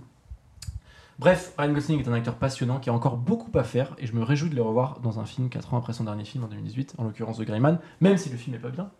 Euh, D'autant plus que ses futurs projets sont très alléchants. Barbie. On le retrouvera dans, Bra- dans oui, Barbie de Greta Gerwig avec Margot Robbie. Je sais pas si vous avez vu les, les images de tournage là, ça a l'air Si, si, très si. marrant quand il crie là en roller là, ça a l'air très Mhm. drôle. Non, non, en vrai, euh, le film, quand on m'avait annoncé le projet, j'allais dire qui a envie de voir ça? Mais plus ça sort, plus je sens que ça va être une curiosité euh, cinématographique. Euh, ça me hype. Après j'ai peur. Parce Ah que... oui, mais je- Bah, les extraits Parce ont que euh, Margot Robbie, elle avait dit dans une, euh, dans une interview que quand elle a vu les premières photos de Barbie, enfin d'elle en Barbie, elle disait, euh, elle disait qu'elle se sentait euh, déshonorée, quoi. Enfin, elle se Wow. sentait pas très bien. Après, je sais pas si c'est pour la vanne ou genre elle se sentait, euh, elle se sentait euh, pas bien parce, Mm. parce que c'est marrant quoi enfin c'est marrant à voir ou est-ce qu'elle se sentait vraiment euh, touchée dans son être quoi et ce serait, ce serait un Ça peu serait vraiment très dommage triste. Ouais. ça serait ça serait relou quoi Euh, Il y a aussi un remake de The Wolfman qui est en, en- dans les bacs, euh, réalisé par Derek Key en France. C'est le mec qui a fait euh, euh, The Place Beyond the Pines, euh, euh, Blue Valentine avec Ryan Gosling aussi. Donc c'est un réalisateur qui connaît déjà. Mais bon, il y a, il a au moins deux, enfin 3-4 projets qui sont annoncés. Bon, il y a pas mal de trucs en pré-production, donc c'est pas encore euh, du sûr. Barbie, c'est sûr, c'est en, je pense maintenant en post C'est 2023. euh, Ouais, ouais, c'est, ça, a été tourné, on a vu des images, donc ça c'est sûr. Et, euh, et peut-être une dernière question, est-ce que vous, vous avez un film comme ça, votre film préféré avec Ryan Gosling La La Land, enfin je veux dire, La la ouais. question se pose même pas. Un grand fan de comédie musicale que je suis, le, le film est incroyable. Ryan Gosling est incroyable dans le jeu, le chant, la danse. enfin, Ouais. J'adore La La Land ouais, et je- du coup, je veux dire, à la limite, moi c'est le film qui m'a fait aimer Ryan Gosling en Ouais. plus parce que avant, c'est pas que je l'aimais pas, mais il me laissait assez indifférent. Là, il m'avait mis une sacrée claque. Hmm. Et Toi, Harry? Hmm, soit La La Land soit The Big Short hein, parce Ouais. que The Big Short dedans il a il joue vraiment le rôle du gars euh, hautain que tu détestes Hmm. mais euh, qui est cool quoi Ouais. Et euh, moi, j'aime j'aime bien ce rôle-là. Et même dans La La Land, il est, il est très drôle. Très drôle Ouais, et il danse c'est- bien. Et puis, il, il fait tout, tout quand même euh, bien. Et bah, c'est il est- c'est fort. C'est fort. Ouais, c'est même pas juste je- bien, c'est vraiment, il fait tout comme il faut. Enfin, je trouve que. Comme si le film il fitait pour lui, enfin, je sais pas, c'est Mhm. très bizarre. Alors que, comme j'ai dit, avant le film, c'est un acteur qui me laissait indifférent, mais maintenant, euh, je peux pas, je peux pas l'indissocier du projet. Quoi. Voilà, après, moi, c'était aussi le but de la chronique, c'était de, de, de montrer que c'était un acteur qui avait pas mal de palettes et qu'on le réduit souvent à, à un acteur BG, un mec un peu euh, premier de classe, euh, beau gosse, mais pas hyper euh, intéressant. Et moi, je trouve qu'au contraire, il a vraiment une. C'est un mec qui sait un peu tout faire, comme tu dis, et c'est Mm. ça que, que j'aime. Euh, du coup, je vous propose de passer à Drive. De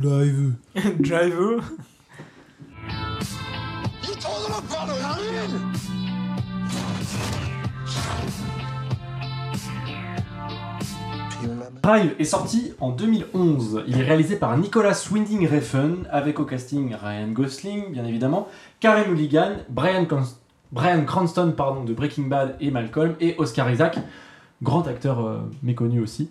Ça dure 1h35, ça a coûté 15 millions de dollars. Et de quoi ça parle? Ça parle d'un jeune homme solitaire, The Driver, conduit le- qui conduit le jour à Hollywood pour le cinéma en tant que cascadeur et la nuit pour des truands. C'est alors que la route du pilote croise celle d'Irène et de son jeune fils. Pour la première fois de sa vie, il n'est plus seul. Lorsque le mari d'Irène sort de prison et se retrouve enrôlé de force dans un braquage pour s'acquitter d'une dette, le driver décide pourtant de lui venir en aide, mais l'expédition tourne mal. C'est un bien long. euh, Oui, c'est pas un synopsis, ça c'est un résumé du film, je reconnais. Voilà, arrête-vous. euh, euh, qui, qui veut commencer Peut-être. Moi, je sais que j'ai beaucoup, beaucoup de choses à Oui, je dire. pense qu'on va laisser Armand finir, comme ça le podcast va durer deux heures et demie et nous on Bah va ouais. rentrer chez nous. bah écoute, je veux bien commencer. Vas-y, vas-y. Et- Ouais, vas-y, commence, ouais. Parce que je le sens comme ça, je, vais me faire taper. Non, non, non, de toute façon, euh, Drive est un bon film. euh, je vais m'amuser à pointer deux, trois petits défauts que j'ai revus au visionnage. Enfin, c'est pas des défauts, mais des choses qui m'ont pas plu. Mais alors, euh, tout d'abord, Drive, c'est un film que j'avais déjà vu à l'époque. Qui m'a Que tu aimais déjà à l'époque. indifférent. Mais parce que c'est Au le genre de- premier visionnage ou au deuxième? Au premier. Hmm. Euh, J'en avais des souvenirs vagues, j'avais pas de scène qui me marquait à part, euh, on va dire, euh, la musique de l'intro, mais voilà, j'avais pas de, de scène vraiment, j'avais de Tu l'as souvenirs. vu à quel âge? Je l'ai vu à sa sortie, Ah ouais, d'accord, ok. et euh, je l'ai vu. Donc jeune. T'étais né à cette époque? Oh, wow, calmez-vous là C'est le moment où tu refais un accent canadien. Calmez-vous là Oh là là Quel enfer Marcel Non, non. Je n'avais pas de particulièrement de, de souvenirs bons ou mauvais, donc j'étais content de, de le revoir. Et déjà, la musique du début, euh, Kavinsky, Rod Game. Euh, Night Call. Quoi? Night Call. Le nom de la chanson. Ah, Nightcall, oui, ok. Euh, ça a été une petite Madeleine de Proust. Ah oui, c'est vrai, il y avait cette musique. Et là, ça m'avait remis déjà dans un bon mood. Je me suis dit, ah oui, c'est vrai que musicalement, c'était cool dans mes souvenirs. Et la scène d'intro était incroyable. Parce Ah ouais. que j'ai vraiment enchaîné ce matin The Greyman. Et ensuite, Drive. Le jour et la nuit, quoi. Ouais. Et j'ai pété un câble dans Greyman. Et là, j'ai lancé Drive et je me suis dit, bah voilà, ils sont cons. Genre, ils ont pris Ryan Gosling, ils lui ont dit, il joue comme dans Drive, mais vous pouvez pas regarder le film Drive et faire une intro euh, aussi bien. Genre, euh, pas beaucoup de dialogue, on te met une euh, situation pour caractériser le personnage. On voit un personnage qui n'a pas besoin de beaucoup parler, quelqu'un d'efficace, quelqu'un de, de, de méthodique, de minutieux. Euh, déjà des sortes de, de tics avec ses mains, ses gants qui sont très importants pour toute euh, l'imagerie euh, du film. On voit de quoi il est capable. On sent que c'est un personnage gris, plus que dans Greyman, que ça a l'air de quelqu'un pas mauvais mais qui traîne dans de mauvaises affaires. Et ensuite euh, il s'enfuit et c'est un peu monsieur tout le monde, mais en même temps il fait des choses horribles parce qu'il passe à côté de la police comme si c'était de rien n'était. Enfin voilà, là je me suis dit, ah ben voilà, c'est pas si dur. On peut caractériser et démarrer un film et expliquer tout le propos qu'il y aura dedans sans beaucoup de dialogue qui vont faire alors écoute en fait tu vas conduire pour un braquage et en fait t'es super euh, talentueux t'es un super bon pilote voilà et donc j'avais plus envie déjà de regarder ce film qui dure que 1h40 Mm. et The Greyman dure 2h je sais pas combien 8. voilà je ah ils auraient pas pu inverser et euh, pour revenir du coup à The Greyman le non-jeu de Ryan Gosling là c'est pas du non-jeu c'est juste que c'est un personnage qui est sur la retenue et c'est ça que j'ai beaucoup aimé et que j'avais aucun souvenir pour le coup. Mm. Euh, c'est peut-être pour ça que ça m'a pas marqué parce que justement il n'y a pas de, de grands moments grandiloquents du personnage qui va péter un câble Mm. ou qui d'un coup il va se mettre sur une voiture et danser. Enfin voilà, euh, c'est pas le Joker quoi. Ouais. Et là, tout le film, il y avait une sorte de, de malaise qui se crée avec ce, ce- ce personnage. Je me souviens pas de son nom par contre. Il n'a pas de nom justement. Oui. Il s'appelle The Driver. En fait, Oui, voilà, Driver, on est il-. Il est jamais. Il, soit il est appelé Kid par euh, Bryan Cranston ou. euh, Oui, voilà. il, il a pas de nom, ouais. Et du coup, pour moi, j'avais, j'étais en face d'un personnage autiste, mais pas dans le sens négatif du terme du tout. Enfin, je veux dire, c'est vraiment, j'avais un personnage. Il parlait peu, t'avais l'impression qu'il était déconnecté de son monde, mais quand il était dans sa voiture, bah, il maîtrisait euh, son environnement, il maîtrisait sa vie. Et je pense que c'est aussi un peu le propos du film. Et, et puis les personnages, dans ces silences, ils jouent avec ces Ah, silences, ils jouent extraordinaire, avec son, son enjeu. Je veux dire, c'est pas juste un personnage qui est sur la retenue et le monde autour évolue euh, en s'en battant les couilles. Du coup, tout se joue au regard parce que les gens, ils acceptent son silence. Et du coup, tous Mhm. les personnages autour de lui cherchent son regard. Ils attendent un tout petit peu de réaction de sa part. Et du coup, toutes les interactions se jouent par des, des micro-expressions, des, des non-dits. Et Moi, je trouve que c'est brillant ça. et t'es captivé. Ouais, Et le peu de fois où tu as les personnages qui, qui le pressent, qui, qui essaient justement de rentrer dans sa sphère privée, de, de, de le bouger à parler vite et tout, ça crée une sensation de, de malaise. Et là, le personnage, c'est le peu de fois où il va montrer l'écran. Genre, à un moment, t'as un mec qui, Mm. qui va l'emmerder au, au resto. C'est la seule fois où tu le vois vraiment s'énerver du film. Il est en mode, je vais te péter les dents euh, sur le comptoir. Waouh Parce que bah, c'est quelqu'un qui a voulu qu'il réponde vite, qui lui a balancé beaucoup trop d'informations, qui s'est pas mis à son rythme. De regarde, j'accepte le fait que tu ne parles pas et je vais juste jouer un jeu de regard et de, de non-dit avec toi. C'est intéressant qu'en vrai qu'on qu'on parle de ça parce que souvent justement c'est le moi je me rappelle euh, quand le film est sorti c'était le reproche que les gens les non enfin les gens qui s'attendaient à voir un film de course poursuite reprochaient à Drive c'est le côté oh bah le mec euh, pendant 10 secondes il parle pas euh, Mais c'est très bizarre, je comprends. à côté de ça déstabilise. Moi, je suis d'accord euh, que ça peut déstabiliser. Moi, au début, j'étais quand même dans une sensation de, de malaise euh, Ouais. presque de ce Enfin, personnage. moi, je l'ai vu 15 fois aussi je, j'étais pas bien quand on te met du coup qui du coup il y a une sorte de pseudo histoire d'amour avec sa, sa, sa voisine. Je veux Sa dire c'est un peu le, le propos de, de, de base. Au début j'étais pas bien. Je me suis je, je me rappelais plus de si la relation était saine ou pas. Je me suis dit ça allait être hyper malsain. Je vais voir un personnage très antipathique un anti-héros euh, glauque à souhait. Mais finalement non parce que euh, tout s'accepte et tout marche. Et toutes les relations marchent alors qu'elles sont très minimalistes et il n'y a pas besoin d'en faire des caisses, il n'y a pas besoin de faire de grands dialogues pour caractériser des personnages et des relations. Et tout ça, c'est ce qui est brillant dans, dans le film. En fait, euh, le film peut te vendre un propos d'action, de course-poursuite, de bagarre, etc. Mais c'est plus euh, à l'échelle humaine, dans ses relations, ses personnages et ses évolutions de, perso- euh, de, de- de personnages, qu'il est brillant. Mm. Et pas dans ce côté action auquel on pourrait s'attendre et dont on pourrait croire que c'est le, le sel du film, quoi.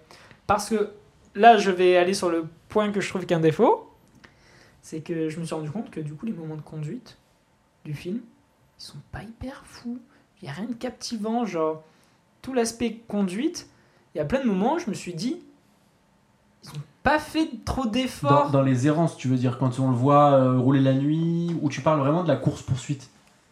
De façon un peu générale, euh, un exemple, c'est qu'à un moment, on- il est censé être présenté comme un grand pilote. Hmm. Et c'est et donc euh, son patron, pour un collègue, lui dit bah, Attends, je vais te montrer, c'est un super grand pilote de, de voiture. Ce que tu n'as déjà pas énormément vu, hormis dans la scène d'intro du film. Et du coup, tu t'attends, bon, ben, on va te montrer une course, parce Hmm. qu'il y a toute une histoire de. Il va devenir euh, pilote de course presque, euh, Ouais. ce driver. Bah, c'est complètement ellipsé, c'est juste, euh, tu le vois au, au volant de sa voiture 5 secondes, il freine, il sort de la voiture. Bonjour monsieur, waouh, t'es vraiment un super pilote. J'ai les mains Mais- sales, moi aussi. Oui, voilà. Ben, montre-moi-le que c'est un super pilote. Je suis content que tu le dises, que tu me le Ouais, mentionnes. fina- finalement, c'est pas là, euh, comme tu le disais toi-même, on s'en fout un peu de savoir Oui, que c'est un on s'en fout, mais juste que du coup, je trouve ça un peu dommage, malgré tout, d'avoir d'avoir pas eu un peu de, de mise en valeur et d'imagerie très jolie de, de sa conduite euh, vénère. Au final, sa conduite euh, qui est très mise en avant et qui est assez jolie, c'est ses conduites douces.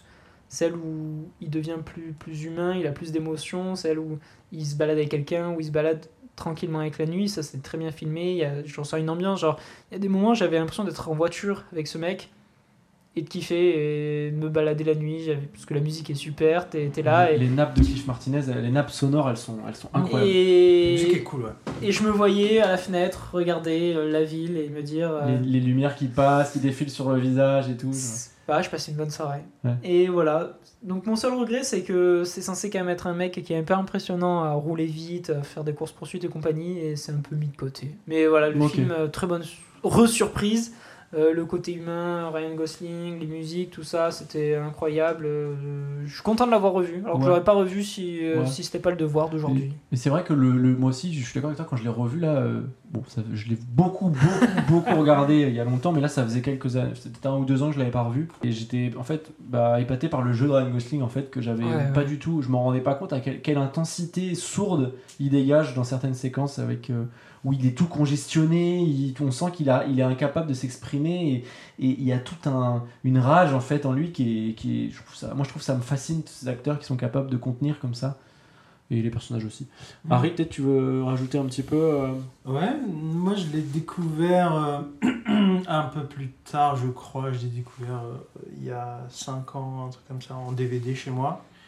Et j'avais bien aimé le film, et euh, vous, avez raison, vous avez raison sur le côté de. La scène d'Into est, est vraiment très bien.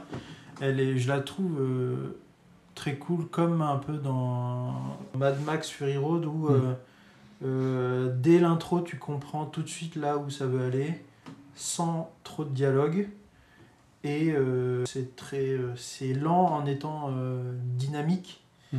et c'est pas c'est pas ennuyant et c'est très bien filmé et puis j'ai regardé euh, quelques extraits pour euh, me le remettre en tête j'ai pas revu le film depuis mais euh, il y a un truc de la lumière est très très belle Ouais. où tout est très stylisé et puis j'ai l'impression c'est dans l'ADN du réal Ouais. Vindy Griffin quoi Mm. et bon j'ai pas vu j'ai vu qu'il avait fait Neon Demon mais c'est un film que j'ai pas vu mais on a l'impression qu'il est dans cette lignée de où euh, ce réalisateur est vraiment un gars euh, c'est une démonstration technique quoi Ouais, genre euh, et lui c'est pas forcément euh, une histoire qui est qui, non, qui c'est est pas un transcendante quoi Ouais, c'est pas un mais narrateur. euh, en termes de. Il sait manier une caméra, quoi. Il sait, il sait filmer, il a des bonnes idées. Il y a un truc que je m'étais rendu compte, c'est que, après coup, c'est qu'il aime pas mal les longs ralentis, euh, très lents, mais très beaux aussi. Et ça me fait penser à un autre, euh, à un autre film que j'avais vu, c'était Mélancolia de Lars von Trier, où Ah, on a des trucs, euh, des plans très lents, très composés. Donc tu as l'impression que c'est gratos, mais euh, ça raconte quelque chose et c'est vraiment très bien. Et puis voir Brian Cranston, moi j'ai pas vu Breaking Bad, mais voir Brian Cranston dans ce rôle-là, c'est assez cool et tout. Ouais. Et puis non, ça fait plaisir. Et puis Regarde Breaking Bad. Pardon. euh, et je- oui, mais je regarderai, c'est c'est dans ma liste. Mais euh, je me suis intéressé un peu plus du coup à ce qu'avait fait euh, ce réalisateur et euh, il y a deux documentaires sur lui.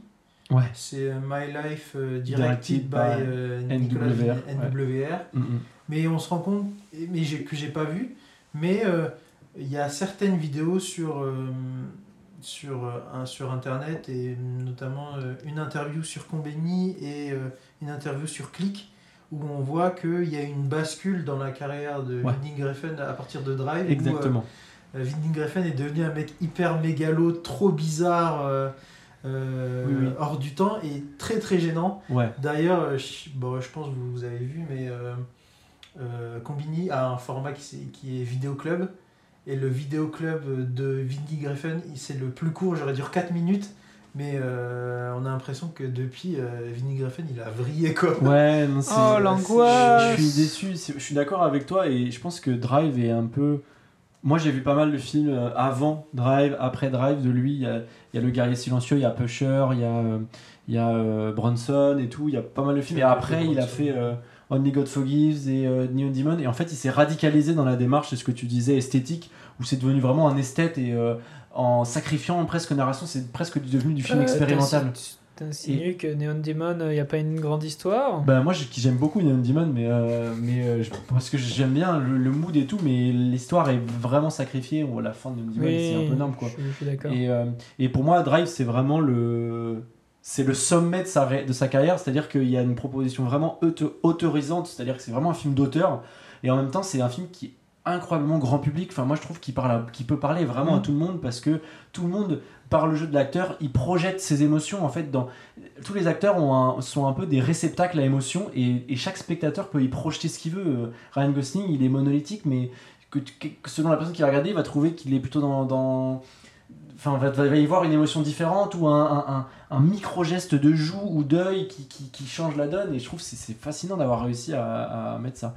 Et je sais pas si tu veux. euh, Bah, en fait, euh, j'ai l'impression que, enfin, quand on va au cinéma, euh, il y a trois types de, on dirait une vidéo euh, YouTube. Il y a trois types de spectateurs. non, non. En fait, il y a des personnes qui sont plus intéressées par l'histoire. Mm. Il y a d'autres personnes qui sont plus intéressées par les émotions qu'elles vont vivre, et Mm. d'autres personnes qui sont plus euh, portées par euh, l'image, l'image et la technique. Quel spectateur es-tu, Harry? Ouais, mais enfin, moi, c'est, je pense, que c'est plus euh, l'image et euh, Ouais, pareil. Li- En fait, L'histoire. euh, si l'image, elle est, euh, si l'image est vraiment euh, fabuleuse et que l'histoire euh, est moins, euh, moins bonne, bah c'est pas très grave.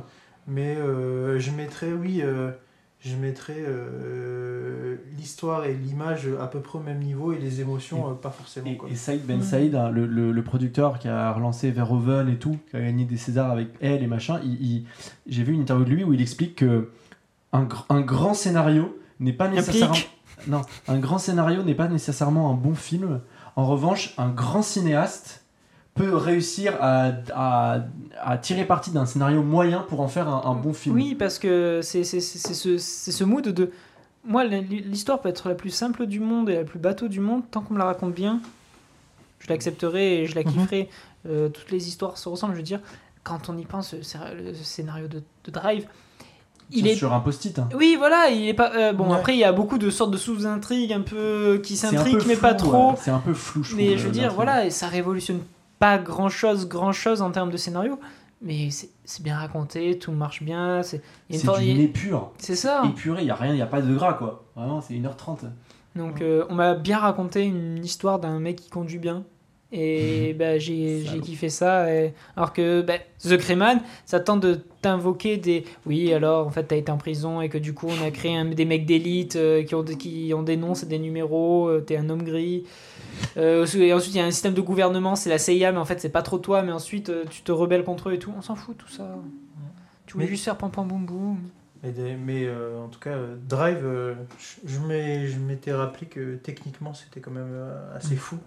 Et même le traitement, les trucs, les, les jeux avec la lumière, euh, des trucs très stylisés avec euh, de la mise en scène qui est très bien, euh, c'est vraiment très fort. Mais, j'ai hâte de voir ces autres films parce que j'ai pas vu. Mais, Mais il y a, sur Prime Video, il a fait une série qui s'appelle Too Old to Die Young. Qui est, euh, Ok. c'est en 8 épisodes, mais c'est des trucs, c'est vraiment c'est de l'expérimental.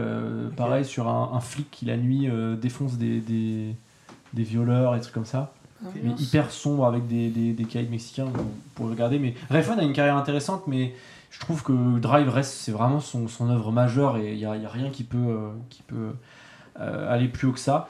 Euh, De toute façon, c'est dur de faire mieux. Hein. Et surtout Euh, là, il a, il a vraiment vrillé. euh, Ouais, si, bon, là, si, vous- euh, si, si tu regardes des interviews de lui, ouais, ouais. mais t'as l'impression qu'il a Bah, a complètement interview, pété les plombs. Quoi. Il y a une interview avec Friedkin où, qui, a, qui a genre à l'époque à 85 ans.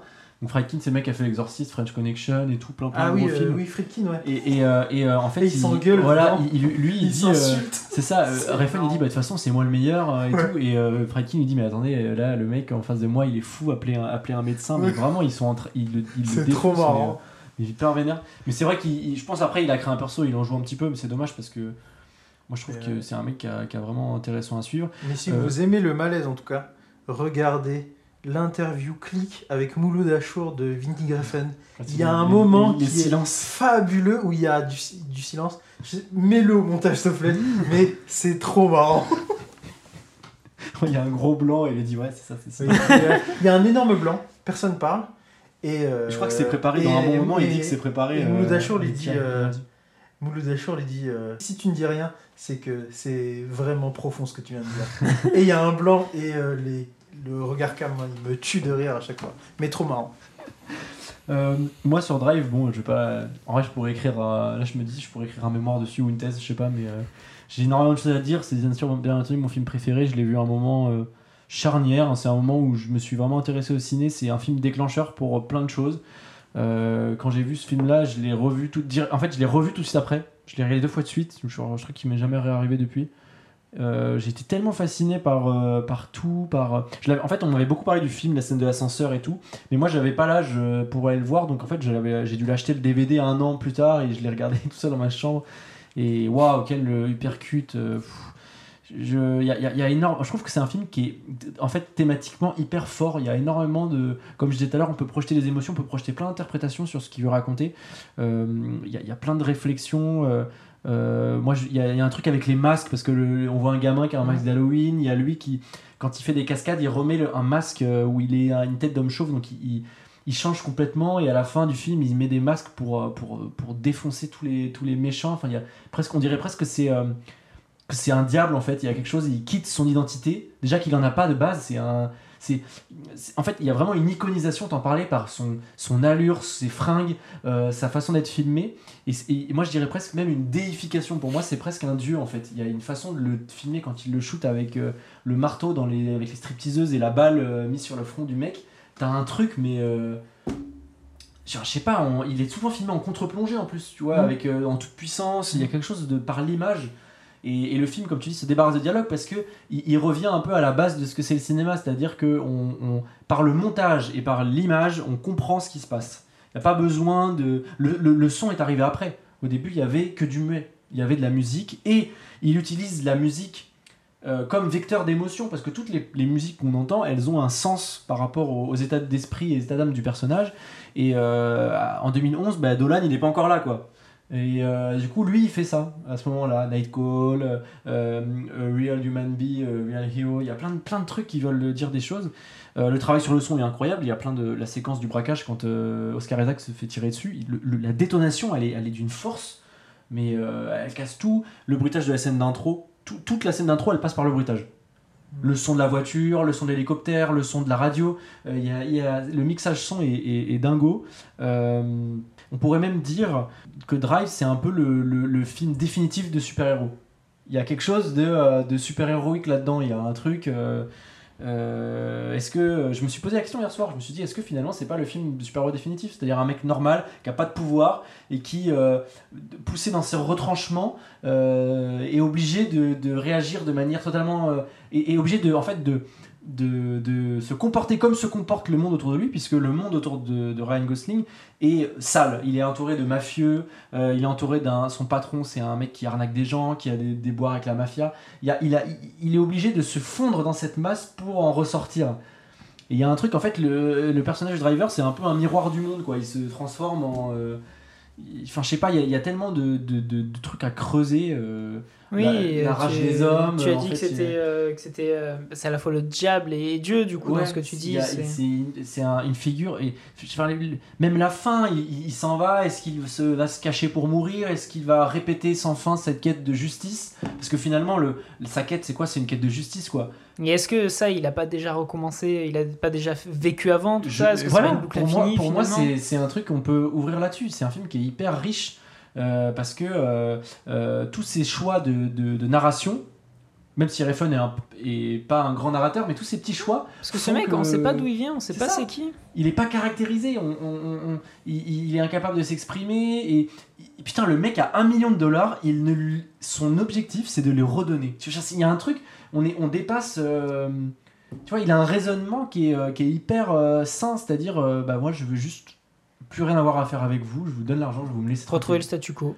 Et, et, et pourtant, il est chassé, alors qu'il il, il, il- fait rien, tu vois. Il veut juste dire, ouais, moi, j'en veux plus. Je, je, Et à un moment dans le film, c'est dit, euh, dit mot pour mot, c'est que il y a, je sais pas, il y a, il y a 20 000 braquages euh, dans la ville par, par semaine. Mais il est juste tombé sur le mauvais.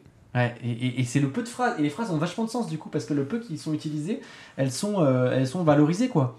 Et, euh, et cette inadapté sociale, bah, moi, euh, bah, quand, quand euh, je sais pas, je pense que mentalement, ça a dû me, irriguer ma, même ma personnalité, tu vois, c'est vraiment un film qui m'a, qui m'a, euh, moi, à, à 13 ans, mon, d'ailleurs, mon album photo Facebook dédié à Ryan Gosling s'en rappelle, mais j'étais obsédé par, par la façon dont il incarnait ce personnage, tu Il y vois, il y avait un quelque poster chose dans son, dans son dans mon couloir. entrée, ouais. Mais euh, ouais, moi je, je sais pas, vraiment ce truc, euh, cette fin là, elle me, elle me hante, tu vois. Je me dis, mais c'est tellement brillant quoi. Genre, il y a, il y a quelque chose. Je sais pas, c'est un film qui me parle énormément. J'ai l'impression d'être le, seul. Je me dis, mais euh, voilà, que thématiquement, tu peux l'interpréter dans tous les sens. Il y aura toujours des trucs à dire. Et, euh, voilà, l'écriture cinématographique de, de, Nicolas Winding Refn sur ce film, c'est du grand art. Et c'est vraiment, je je sais pas si tu peux faire mieux que ça. Donc voilà, je, je- ça clôt un peu tout ce que je voulais dire. Il y a encore Euh, quelle note tu mets au film? Ouais, euh, je sais pas, moi. euh, moi, moi, j'ai mis- de toute façon, sur ce critique, vous regardez, j'ai mis 10 sur 10. Donc, euh, pas trop de secret. hein. C'est ton film préféré euh, Moi, c'est le. euh, ben, préféré, alors, préféré de y a- tout? Il y a de, il y a, il y a- c'est toujours pareil. T'as les. euh, c'est pas le plus grand film de tous les temps, mais c'est mon film préféré. C'est le film qui me parle le plus, qui me, qui, qui, qui, quand je le regarde, euh, m'épate et quand j'arrivais même pas à parler quand, quand j'ai fini hier soir. je- J'étais, euh, je te jure, j'étais en train de digérer toutes les émotions que j'avais reçues parce que ça, c'est un, c'est une ressucée un peu de tout ce que j'ai déjà vécu avant, donc il y a un truc vraiment fort. Et, euh, et voilà, faut voir Drive parce qu'il est sur Netflix en plus, donc on Oui. peut le voir, euh, on peut le voir en ce moment. Et, Très euh, chouette film. et franchement, c'est c'est épatant, je, je pense. Et, et c'est un film pour moi qui, quand je regarde les, les tops et tout, c'est un film qui est, re- qui, qui est resté en fait. On s'en rappelle le Drive, tu vois. Mm. Les- la critique et tout ça, euh, c'est pas un film qui est passé, euh, qu'on a oublié quoi. Dans les films des années 2010, je pense qu'il fait partie de. C'est.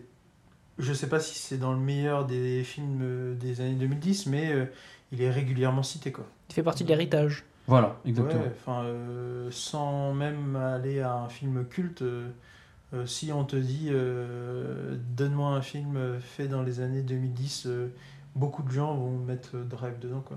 Après Interstellar, ouais. Ouais. Euh, après, euh, j'ai une, une hot take sur Interstellar, mais peut-être plus tard. Plus tard. Pour une tard. prochaine fois. C'est Euh, moins bien que Gravity. Voilà. Euh, on passe aux recommandations Oui. let's Euh, go. Harry, vas-y, je te laisse. Très bien. Et ben, en recommandation, j'ai un documentaire déjà, premièrement, qui est sur Netflix. J'aime beaucoup le cinéma, mais j'aime aussi beaucoup le basket. Et euh, le euh, documentaire que je vais vous donner s'appelle Untold, The Rise and Fall of End One. En gros, End One, c'est un collectif de basketteurs euh, de rue qui a explosé dans les années 2000. Et euh, c'est eux qui ont amené la culture du, du basket de rue, du streetball euh, dans la culture populaire à l'époque où il n'y avait pas encore les, les réseaux sociaux. Et euh, ils ont fait en sorte de implanter euh, cette culture basket pour pouvoir vendre à, plein d'enfants qui n'avaient pas forcément les moyens d'avoir des chaussures Adidas ou des Nike ou des trucs comme ça. Et c'est une époque qui est folle parce que à, à- à un moment, euh, ils ont vendu euh, plus, euh, ils faisaient plus d'argent que Nike en termes de, Putain. de merch vendu, quoi. Putain. Et donc on voit, euh, on voit le, on voit le rise and fall de ce, ce mouvement qui s'appelle End One et c'est euh, c'est vraiment bien parce que moi j'ai été, euh, j'ai connu cette, euh, le mouvement End One euh, quand Mm. j'étais, euh, parce que je suis fan de basket et euh, j'avais des DVD de de matchs, de résumés de matchs avec du basket de rue très euh, flashy, très très intéressant et puis euh, j'avais trop trop aimé. Ok. Euh, deuxième Rocco, euh, c'est un documentaire encore sur euh, un stand-upper américain qui s'appelle George Carlin American Dream. En gros, c'est un documentaire en deux parties sur la vie d'un des pionniers du stand-up américain, un des dans les c'est pas le premier à avoir fait du stand-up, mais euh, il est dans les trois premiers créateurs du stand-up qu'on connaît maintenant. Donc euh, avec lui, il y a euh, Richard Pryor et Lenny Bruce.